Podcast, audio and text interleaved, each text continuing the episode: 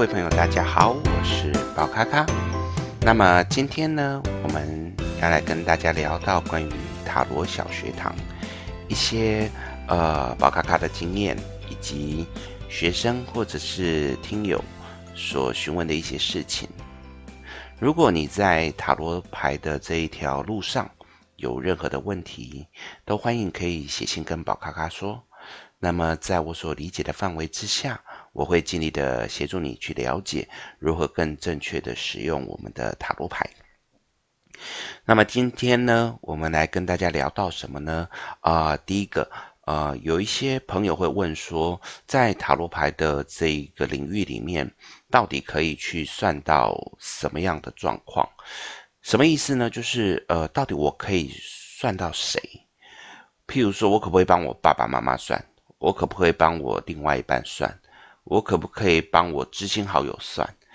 好，这些问题呢，其实在很多的呃老师的眼中，它是有不一定一定的答案。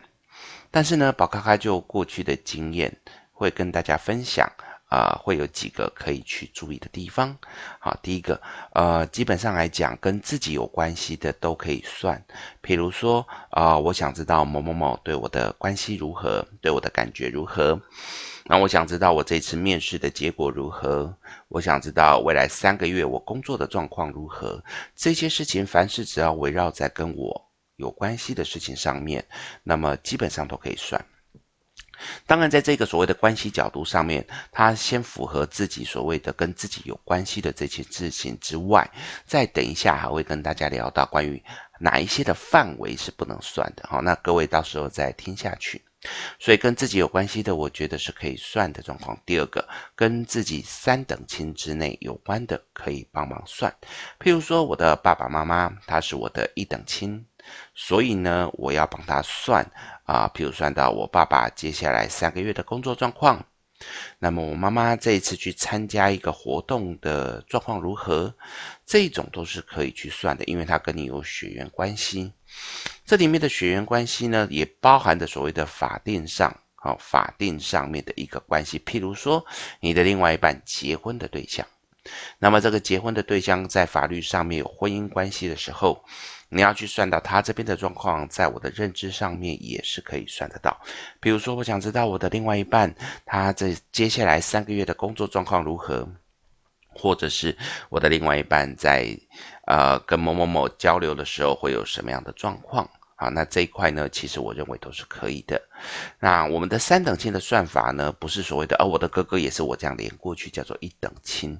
其实他的算法应该指的是，譬如说我的哥哥，我跟他的血缘连接方式应该是先从我连接到我的父母，那么这叫做一等亲。再从我的父母连接到我的哥哥，那这个叫做二等亲。所以以这样的状况来讲，我们的二等亲其实是这样子来算。包含的是我的侄女，那么他就是我哥哥再往下生，所以他是三等亲。所以如果我要问到我侄女跟其他人的关系，或侄女啊、接下来三个月的学习状况如何，这些都是在合理的范围之内。但是这边很多人会误会说，哦，所以三等亲之内才能够算，所以我不能够算到某某某他对我的感觉如何。其实这就是我刚才讲的，它的重心在于你的中心点在谁身上。所以如果我的中心点是在我自己身上，所以我要去算到任何人对我有的感觉，对我的想法，基本上都是有准确度的。只是在这个过程当中，至少对方要跟你有互动或交流。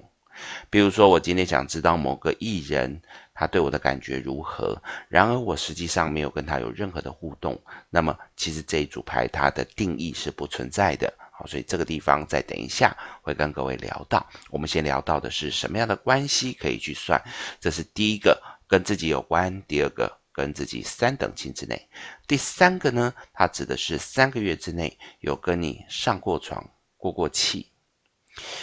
因为呢，在我们进行亲密行为的时候，我们的能量也会互相交流，在交流的过程当中，自然就会有类似一个钥匙可以去启动彼此之间的连接。那么，所以在三个月之内呢，两个人之间想要去问到对方的一个互动状况，比如说，我想知道跟我有亲密行为的这个对象，他现在呢，呃，跟他另外一半的关系如何，像这种都可以去算。那为什么会设定三个月？其实三个月也不是绝对，它只是我们通常的一个，呃，类似一个，嗯，约定成熟的状况。那么三个月之内如果有上过床，当然能量是比较强的。三个月之后，因为能量逐渐的衰减，所以呢，准确度相对也会下滑。你跟我讲说，我跟他上床的时间是三个月零一天，可不可以算？可以。三个月。零五天可不可以？我也觉得没有差，但是当然时间越远，它的准确度就越下降。那么这个是我认为在这个地方可以给各位建议的。好，第一个跟自己有关系的，第二个三等亲之内，第三个三个月之内上过床的人，这个是属于什么样的关系可以算的状况？接下来我们来聊到，那么塔罗牌它可以算到多远的事情？那这一块呢，我在教学的时候常常发现有学生有误解，为什么呢？因为大多数在外面的老师教的是塔罗牌只能够算半年或一年之内的事情，那么有很多学生就误会，觉得说哦，所以只能够算半年跟一年的事情，所以过去也只能够算半年跟一年。那么其实这个地方是需要修正的。我们先讲到未来，因为塔罗牌是去抓你内心新的讯息，然后去推演未来的可能性。所以，我们的人心本来就会改变，我们的人心本来就有很多浮动的可能性，包含根据外在的一些环境变化，包含跟人之间的交流的变化。虽然塔罗牌它也可以去算出、预测出这一些方向，不过呢，在这个地方，当你的时间轴越远，它可能出现的变数会越多。所以呢，一般我们会说大概半年或者是一年，是因为当时间越长。它的变数越多的时候，可能会产生的变化可能性越大。所以对我们来讲，我们塔罗牌既然是要追求准，那当然自然就不能够算到所谓的越远越不准的状况。所以我们也是一个约定成熟的一个状况，可能差不多三个月到半年，那最远到一年的时间。原因就是因为跟着心去走。所以，如果今天有老师跟你讲说，我可以去帮你算，用塔罗牌算到十年的运势，我也不能说他错，只是他的准确度已经低到非常低的状况，他等于到后面可能就是属于。反正不是好就是不好的状况，那这个东西呢，我觉得在协助的角度上面意义不大，所以一般来讲，我都鼓励大概半年到一年就是一个极限。好的，那么需要跟各位朋友来做一个校正的事情，就是关于过去的事情。很多老师也讲到说，关于占卜这件事情，过去只能够算到一年。然而站在宝咖咖的刚才这个理论里面，它是跟着心走的状况。可是过去它已经是被发生的，已经是明明白白的确定了。所以其实以这个状况来讲，他要去推演到关于过去五年、十年，甚至包含出生、包含过去前辈子的事情，它都是可以存在的，因为它已经是成为定数。所以既然是定数的状况之下，塔罗牌它去抓取这些讯息，它是合理的。所以我认为说，在抓过去的这些讯息，基本上不用去设定所谓的只能够看到一年内。不过呢，我们还是要设定时间哦。譬如说，宝咖咖最近常常在协助个案的关于抓奸的这件事情，抓奸六式。那么里面他就要去抓到所谓的，譬如说，呃，我的另外一半到底有没有偷吃这件事情。可是你想一下哦，如果你跟他只认识三年，而你抓抓奸的时候你是没有设定时间，他可能跟别人上床的时间是五年前。这时候，如果你没有设定时间牌，它就会显示出哦，他有跟别人上床，那是不是这是很冤枉的事情呢？所以呢，通常在抓奸的这个角度，我会先问个案，你要抓过去多久的时间？一般来讲，可能设定是跟我在一起之后。或者是结婚之后，那有人他可能会比较介意，可能会抓某个特殊的时间，那这个都是合理的范围。所以记得在过去虽然可以算到很远很远，但是还是要有设定时间。但是这个时间跟所谓的未来半年到一年那个是不一样的概念。好，这个地方跟各位分享一下。接下来我们聊到的是，有的时候我们会发现我算出来不准了。那可能客人会跟我们的抱怨，或者是我们自己觉得说，诶，我怎么会算不准的状况？这的确会让人家非常的丧气。但是呢，这里面有一些逻辑可能要跟各位分享。因为呢，就像刚才所讲的，塔罗牌它是抓心的讯息，所以当个案的心改变的时候，未来也会跟着改变。这也是前面讲到，所以不能算太远，因为算太远，个案的心改变的几率会很大。那么我们在这个过程当中，你去思考，如果今天我因为预测个案的心，他对于这个考试是非常认真的。他一天会读书至少八个小时、九个小时，于是我们预测出来他可能会考上。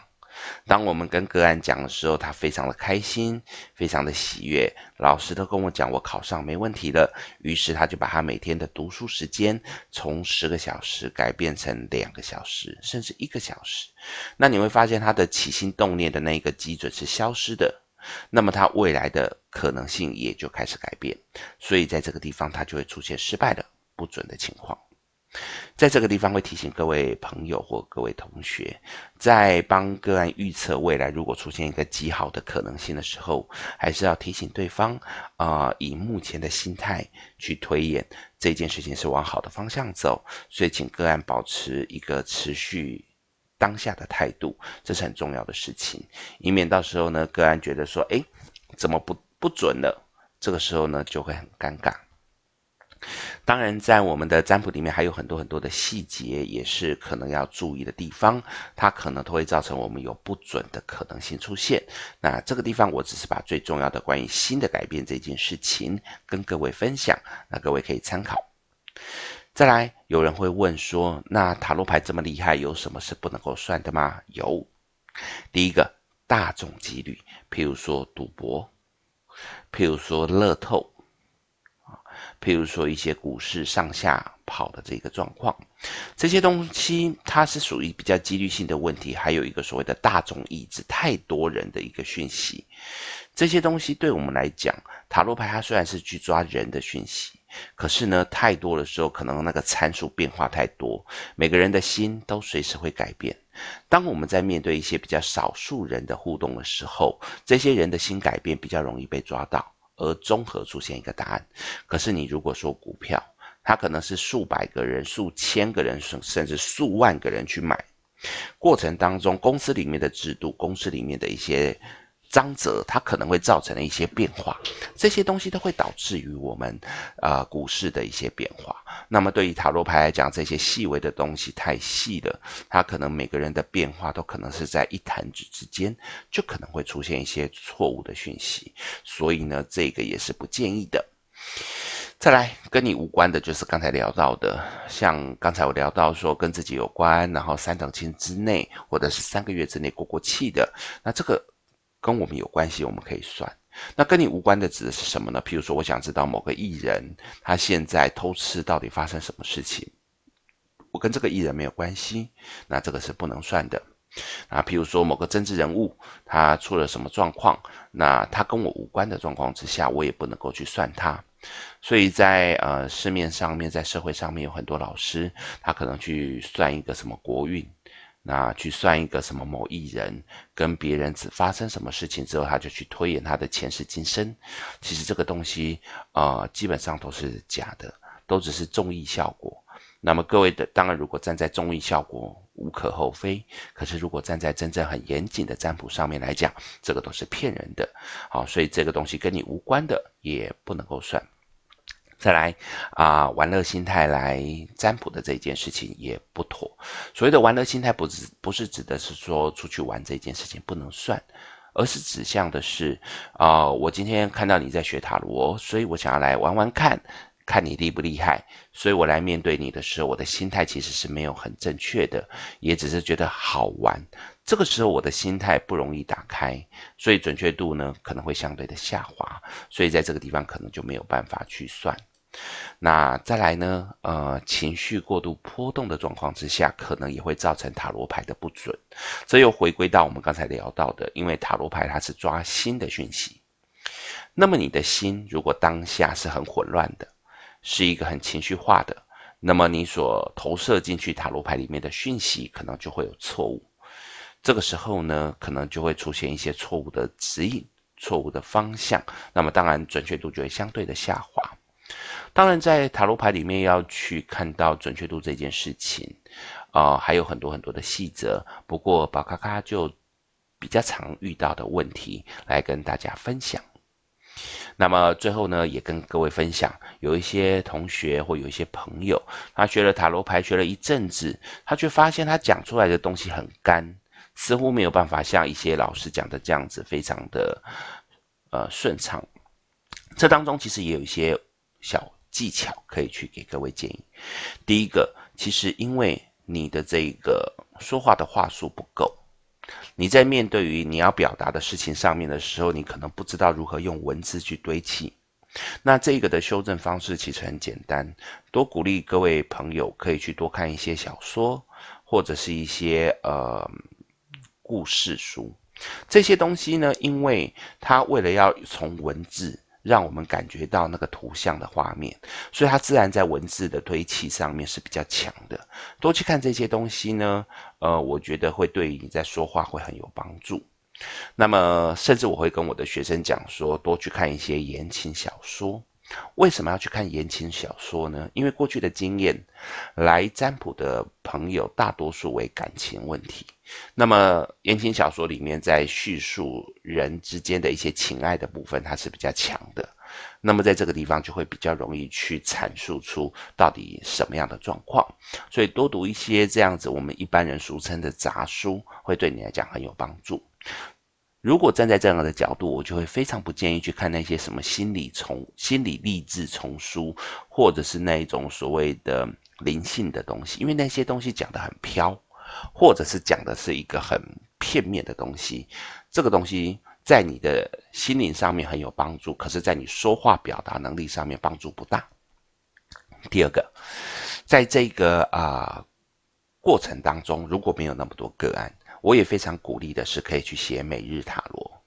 每日塔罗对于很多人来讲，他会觉得老师我算都不准，那我干嘛要算？